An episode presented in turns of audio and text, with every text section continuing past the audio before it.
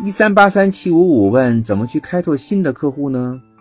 开拓新客户啊，有很多的方法，但最关键的是要因人而异、因地制宜，一定要找到适合你自己的方法。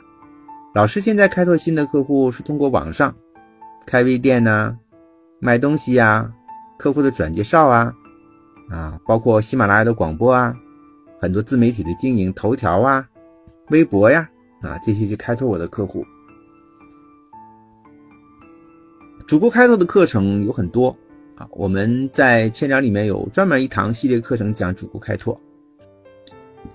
重要的是要找到你自己的兴趣特长，你的特质到底是什么啊？